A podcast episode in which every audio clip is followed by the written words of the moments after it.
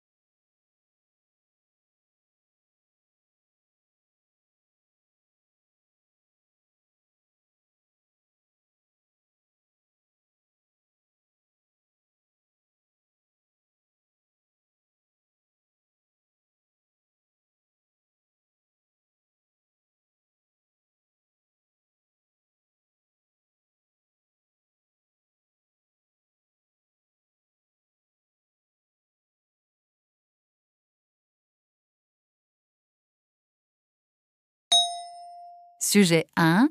Première écoute. Et voilà, pour euh, donner une seconde vie à ces livres, il y a encore une autre option assez populaire, les boîtes à livres. Elles sont apparues un peu partout en Suisse romande. Souvent, ce sont des anciennes cabines téléphoniques recyclées en troc à livres. J'ai donc pu y déposer quelques livres et en prendre un nouveau. Bonjour Xavier Vasseur. Bonjour. Vous êtes euh, fondateur du festival La Nuit de la Lecture euh, et vous êtes à l'origine de, de, ces boîtes à livres, en tout cas à Lausanne. Alors on l'en trouve maintenant un peu partout en Suisse romande. D'ailleurs on demandait sur Facebook que faites-vous de vos vieux livres et pratiquement unanimement tout le monde a répondu les boîtes à livres. Donc visiblement il y en a beaucoup en Suisse romande. quelle est l'origine de cette initiative?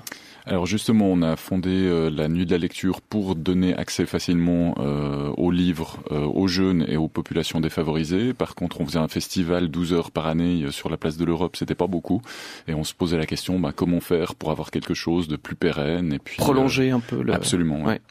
Et c'était facile euh, au niveau des autorisations de recycler une cabine téléphonique, à qui ça appartient, etc. Pour, Alors, pour aboutir à ça. Le plus difficile, c'était trouver à qui s'adresser.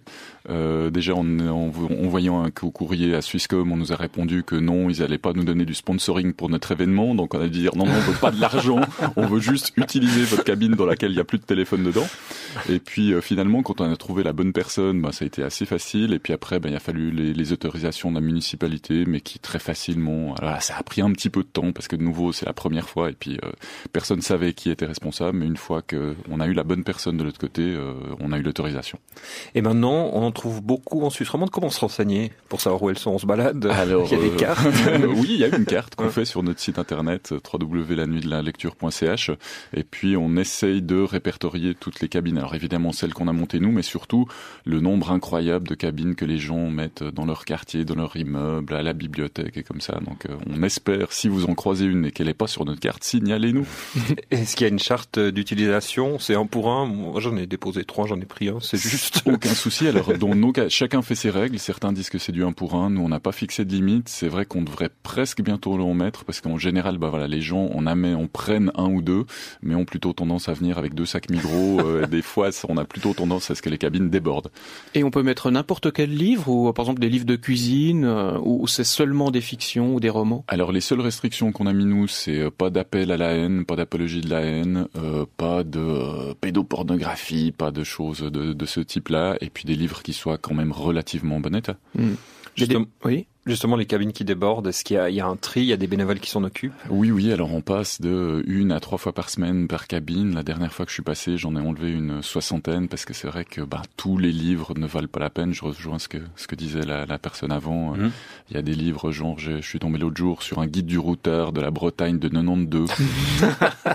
on peut le jeter. C'est un collector, non? Oui, mais pas encore. On dirait s'il était 1842, d'accord. Mais...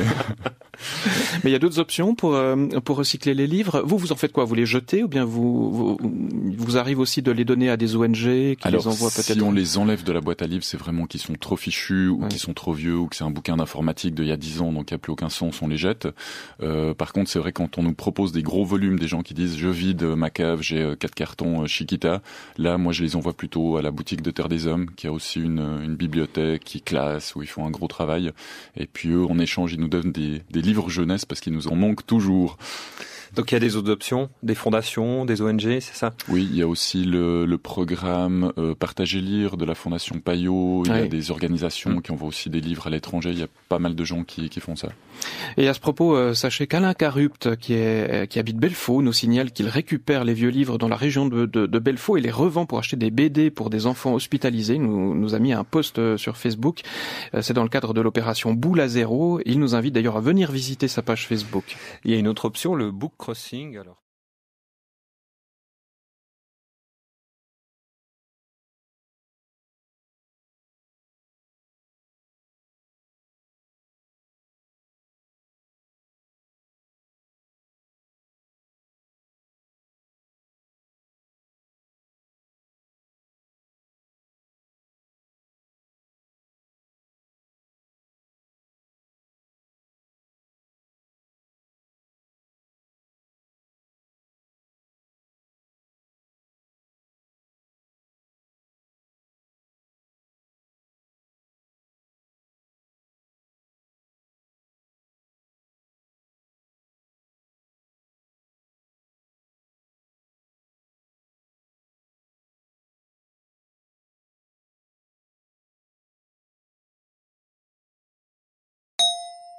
Sujet 1. Deuxième écoute. Et voilà, pour euh, donner une seconde vie à ces livres, il y a encore une autre option assez populaire, les boîtes à livres. Elles sont apparues un peu partout en Suisse romande. Souvent, ce sont des anciennes cabines téléphoniques recyclées en troc à livres. J'ai donc pu y déposer quelques livres et en prendre un nouveau. Bonjour Xavier Vasseur. Bonjour. Vous êtes euh, fondateur du festival La Nuit de la Lecture euh, et vous êtes à l'origine de, de ces boîtes à livres, en tout cas à Lausanne. Alors on l'en trouve maintenant un peu partout en Suisse romande. D'ailleurs on demandait sur Facebook que faites-vous de vos vieux livres et pratiquement unanimement euh, tout le monde a répondu les boîtes à livres. Donc visiblement il y en a beaucoup en Suisse romande. Euh, Quelle est l'origine de cette initiative? Alors justement, on a fondé euh, la Nuit de la lecture pour donner accès facilement aux livres aux jeunes et aux populations défavorisées. Par contre, on faisait un festival 12 heures par année sur la place de l'Europe, c'était pas beaucoup. Et on se posait la question, bah, comment faire pour avoir quelque chose de plus pérenne et puis Prolonger un peu le... Absolument. Ouais. Et c'était facile euh, au niveau des autorisations de recycler une cabine téléphonique, à qui ça appartient, etc. Pour, Alors, pour le- aboutir à ça. Le plus difficile, c'était trouver à qui s'adresser. Euh, déjà, en, en, en voyant un cou- courrier à Swisscom, on nous a répondu que non, ils allaient pas nous donner du sponsoring pour notre événement. Donc, on a dit dire non, non, on veut pas de l'argent, on veut juste utiliser votre cabine dans laquelle il y a plus de téléphone dedans. Et puis, euh, finalement, quand on a trouvé la bonne personne, bah, ça a été assez facile. Et puis après, ben, il a fallu les, les autorisations de la municipalité, mais qui très facilement. Alors là, ça a pris un petit peu de temps parce que de nouveau, c'est la première fois. Et puis, euh, personne savait qui était responsable. Mais une fois que on a eu la bonne personne de l'autre côté, euh, on a eu l'autorisation. Et maintenant, on en trouve beaucoup en Suisse romande. Comment se renseigner pour savoir où elles sont? On se balade? Alors, Il y a des euh, cartes? oui, il y a une carte qu'on Ouais. fait sur notre site internet www.lanuitdelalecture.ch et puis on essaye de répertorier toutes les cabines. Alors évidemment celles qu'on a montées nous, mais surtout le nombre incroyable de cabines que les gens mettent dans leur quartier, dans leur immeuble, à la bibliothèque et comme ça. Donc euh, on espère, si vous en croisez une et qu'elle n'est pas sur notre carte, signalez-nous. Est-ce qu'il y a une charte d'utilisation? C'est un pour un? Moi, j'en ai déposé trois, j'en ai pris un. C'est juste. Aucun souci. Alors, dans nos cas, chacun fait ses règles. Certains disent que c'est du 1 pour 1. Nous, on n'a pas fixé de limite. C'est vrai qu'on devrait presque bientôt en mettre parce qu'en général, bah voilà, les gens, on amène, on prenne un ou deux, mais ont plutôt tendance à venir avec deux sacs Migros. Euh, des fois, on a plutôt tendance à ce que les cabines débordent. Et on peut mettre n'importe quel livre ou euh, par exemple des livres de cuisine euh, ou c'est seulement des fictions ou des romans? Alors, les seules restrictions qu'on a mis nous, c'est euh, pas d'appel à la haine, pas d'apologie de la haine, euh, pas de euh, pédopornographie, pas de choses de, de ce type-là, et puis des livres qui soient quand même relativement bon état. Des- Justement- Oui. Justement, les cabines qui débordent, est-ce qu'il y, a un tri, il y a des bénévoles qui s'en occupent? Oui, oui, alors on passe de une à trois fois par semaine par cabine. La dernière fois que je suis passé, j'en ai enlevé une soixantaine parce que c'est vrai que bah, tous les livres ne valent pas la peine. Je rejoins ce que, ce que disait la, la personne avant. Mhm. Il y a des livres, genre, je, je suis tombé l'autre jour sur un guide du routeur de la Bretagne de 92. on peut le jeter. C'est un collector, non? Oui, mais pas encore. On dirait s'il était de 1842, d'accord. Mais... mais il y a d'autres options pour, euh, pour recycler les livres. Vous, vous en faites quoi? Vous les jetez ou bien vous, vous, vous arrive aussi de les donner à des ONG qui Alors, les envoient peut-être? Si on les enlève de la boîte à livres, c'est vraiment qu'ils sont trop fichus ou qu'ils sont trop vieux ou que c'est un bouquin d'informatique d'il y a 10 ans, donc il n'y a plus aucun sens, on les jette. Euh, par contre, c'est vrai quand on nous propose des gros volumes, des gens qui disent je vide ma cave, j'ai euh, quatre cartons Chiquita, là, moi, je les envoie plutôt à la boutique de Terre des Hommes, qui a aussi une, une bibliothèque qui classe, où ils font un gros travail. Et puis eux, en échange, ils nous donnent des, des livres jeunesse parce qu'il nous en manque toujours. Donc il y a des autres options, des fondations, des ONG, c'est ça? Oui, il y a aussi le, le programme euh, Partager lire de la Fondation Payot. Il y a des organisations mm. qui envoient aussi des livres à l'étranger. Il y a pas mal de gens qui, qui font ça. Et à ce propos, euh, sachez qu'Alain Carupt, qui, est, qui habite Belfaux, nous signale qu'il récupère les vieux livres dans la région de, de, de, Belfaux et les revend pour acheter des BD pour des enfants hospitalisés. Il nous, nous a mis un post euh, sur Facebook. C'est dans le cadre de l'opération Boule à zéro. Il nous invite d'ailleurs à venir visiter sa page Facebook. Il y a une autre option, le book crossing alors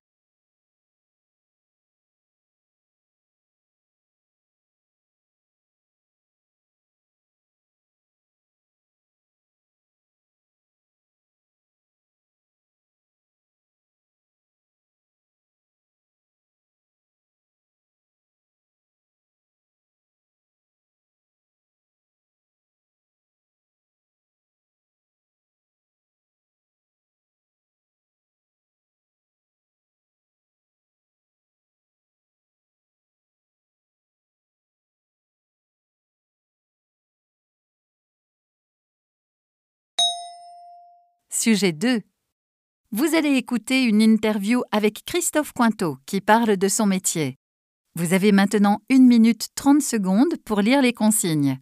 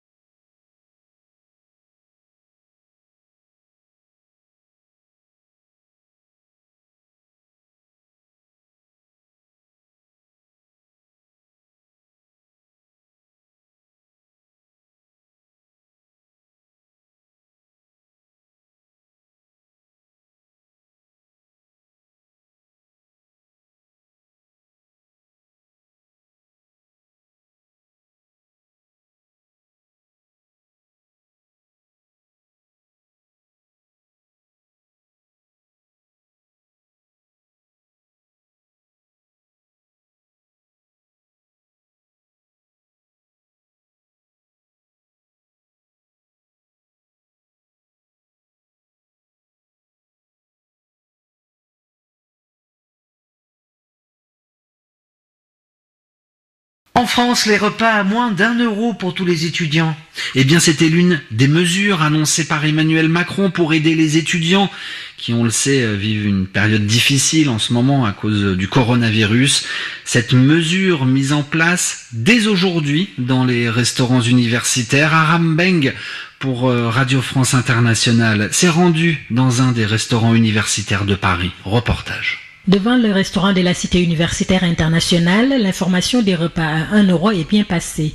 Les étudiants sont plus nombreux à venir chercher leur repas à emporter, comme cet Algérien en année de master. Oui, je viens de prendre 4 euh, repas. 4 repas Pour 4 euros, oui. C'est une mesure qui aide beaucoup les étudiants, surtout les étudiants euh, étrangers, internationaux.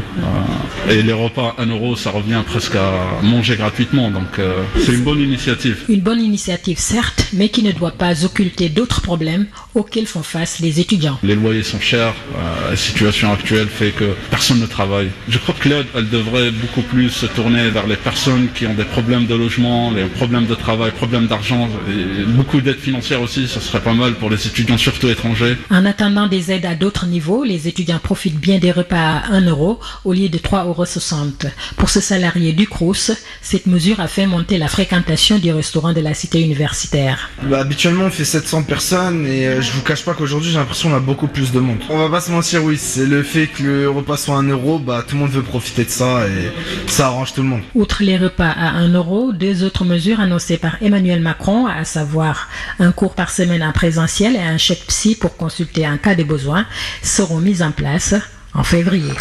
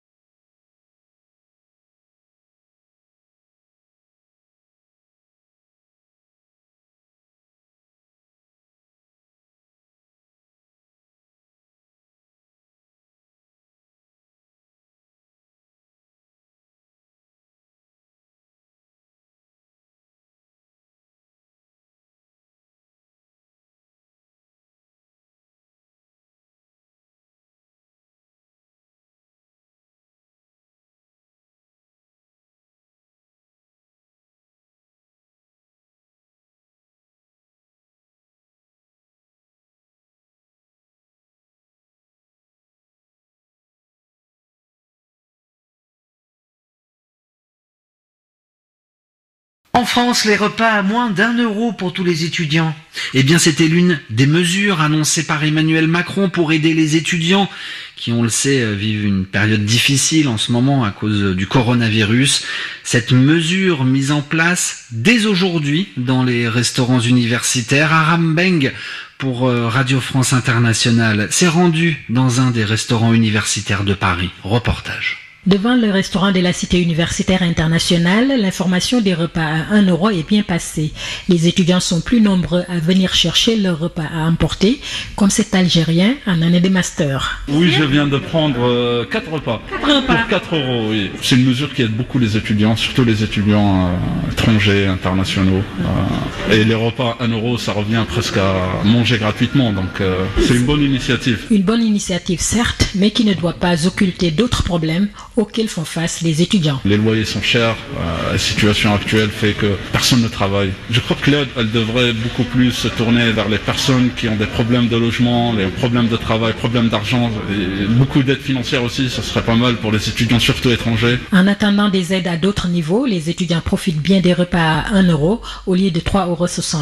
Pour ce salarié du Crous, cette mesure a fait monter la fréquentation du restaurant de la cité universitaire. Bah, habituellement, on fait 700 personnes et euh, je vous cache pas qu'aujourd'hui, j'ai l'impression qu'on a beaucoup plus de monde. On va pas se mentir, oui, c'est le fait que le repas soit 1 euro, bah, tout le monde veut profiter de ça et ça arrange tout le monde. Outre les repas à 1 euro, deux autres mesures annoncées par Emmanuel Macron, à savoir un cours par semaine en présentiel et un chèque psy pour consulter en cas de besoin, seront mises en place en février.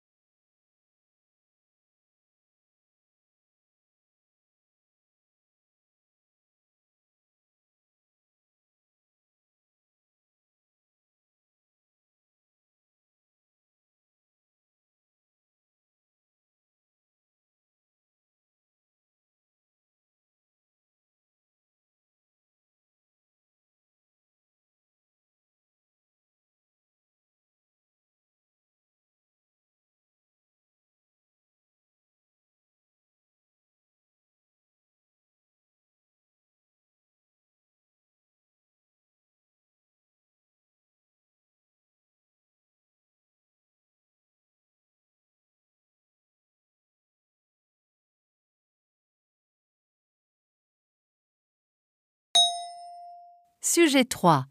Vous allez écouter trois extraits de reportages radiophoniques. Vous avez maintenant une minute pour lire les consignes.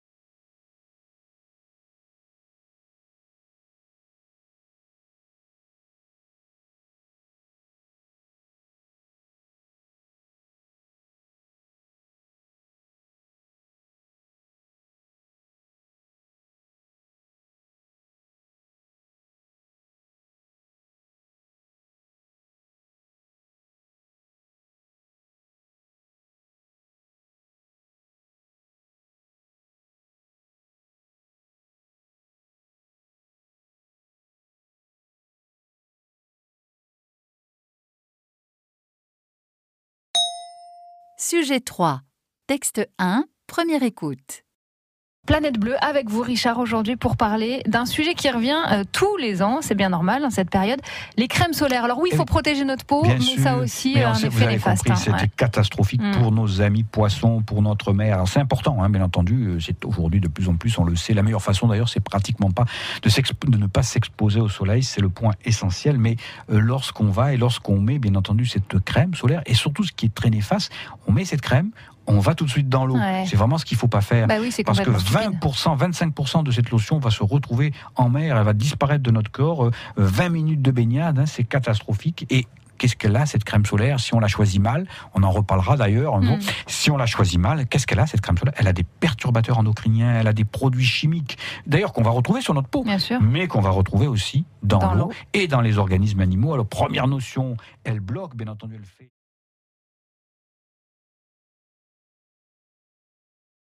Sujet 3. Texte 2. Première écoute. Oui, parce qu'il n'est jamais trop tard pour s'y mettre. Un grand bravo aux habitants de la Couarde, c'est sur l'île Dorée, et aux élus hein, de cette commune de la Couarde-sur-Mer qui ont eu la bonne idée d'installer sur trois plages de la commune, et ce en décembre dernier, le 19 décembre dernier, des bacs à marée. Et pour l'instant, eh bien la Couarde, c'est la seule commune de l'île Dorée à avoir mis en place ces, grandes caisses en bois et dans lesquelles vous pouvez y mettre tous les déchets rejetés chaque jour et chaque nuit par la mer sur la plage. Alors ces grands bacs à marée ont été installés sur les plages des Prises, euh, du Perago et des Âneries. Attention quand même, hein, si dans ces bacs vous pouvez euh, de façon très citoyenne et responsable y déposer tous les plastiques, les bouteilles, les cordages, les emballages jetés chaque jour euh, par la mer, il ne faut surtout pas y déposer le bois, ni même les algues et encore moins vos ordures ménagères ou vos restes de pique-nique. Hein. Et lorsque le bac est bien rempli,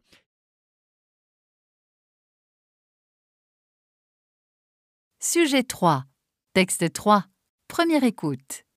Romain Tourte habite dans son bateau au port des Minimes à La Rochelle et Romain Tourte est le fondateur de l'association Tamata Océan. C'est un ancien ingénieur informatique mais il a quitté Paris il y a quelques années pour répandre son mode de vie écologique et respectueux de l'environnement. Son bateau, Tamata, est un arpège de 9 mètres sur lequel il vit toute l'année en autonomie totale. Eh bien, on essaye plein de choses de montrer qu'il y a des solutions euh, qui sont possibles pour gagner de l'autonomie. L'autonomie, en gros, euh, c'est savoir produire de l'eau, de la nourriture, de l'énergie, de la santé et constituer des connaissances, euh, donc des savoirs. Donc on essaye de faire pousser des choses à bord. la spiruline est toujours là. Bah, la spiruline, c'est comment dire, c'est une, ça, ça peut être une nourriture qui remplacerait la viande, donc c'est, elle capte le CO2. En gros, c'est une des solutions pour demain, pour justement répondre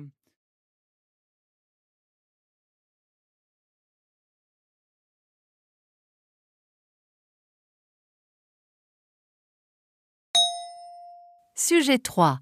Texte 1. Deuxième écoute.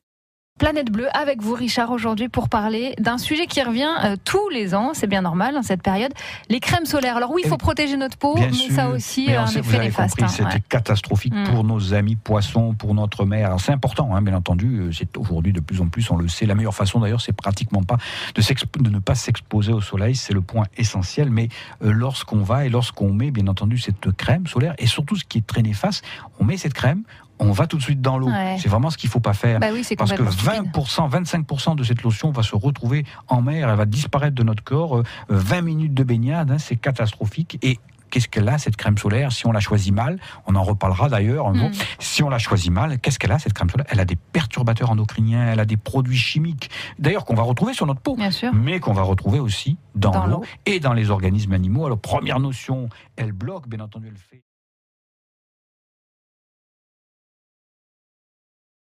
Sujet 3. Texte 2. Deuxième écoute. Oui, parce qu'il n'est jamais trop tard pour s'y mettre. Un grand bravo aux habitants de la Couarde, c'est sur l'île Dorée, et aux élus hein, de cette commune de la Couarde-sur-Mer qui ont eu la bonne idée d'installer sur trois plages de la commune, et ce en décembre dernier, le 19 décembre dernier, des bacs à marée. Et pour l'instant, eh bien la Couarde, c'est la seule commune de l'île de Ré à avoir mis en place ces, grandes caisses en bois et dans lesquelles vous pouvez y mettre tous les déchets rejetés chaque jour et chaque nuit par la mer sur la plage. Alors ces grands bacs à marée ont été installés sur les plages des Prises, euh, du Peurago et des Âneries. Attention quand même, hein, si dans ces bacs vous pouvez euh, de façon très citoyenne et responsable y déposer tous les plastiques, les bouteilles, les cordages, les emballages jetés chaque jour euh, par la mer, il ne faut surtout pas y déposer le bois, ni même les algues et encore moins vos ordures ménagères ou vos restes de pique-nique. Hein. Et lorsque le bac est bien rempli,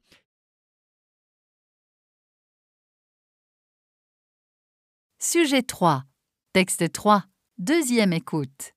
Romain Tourte habite dans son bateau au port des Minimes à La Rochelle et Romain Tourte est le fondateur de l'association Tamata Océan. C'est un ancien ingénieur informatique mais il a quitté Paris il y a quelques années pour répandre son mode de vie écologique et respectueux de l'environnement. Son bateau, Tamata, est un arpège de 9 mètres sur lequel il vit toute l'année en autonomie totale. Eh bien, on essaye plein de choses de montrer qu'il y a des solutions euh, qui sont possibles pour gagner de l'autonomie. L'autonomie, en gros, euh, c'est savoir produire de l'eau, de la nourriture, de l'énergie, de la santé et constituer des connaissances, euh, donc des savoirs. Donc on essaye de faire pousser des choses à bord. la spiruline est toujours là. Bah, la spiruline, c'est comment dire, ça ça peut être une nourriture qui remplacerait la viande, donc c'est, elle capte le CO2.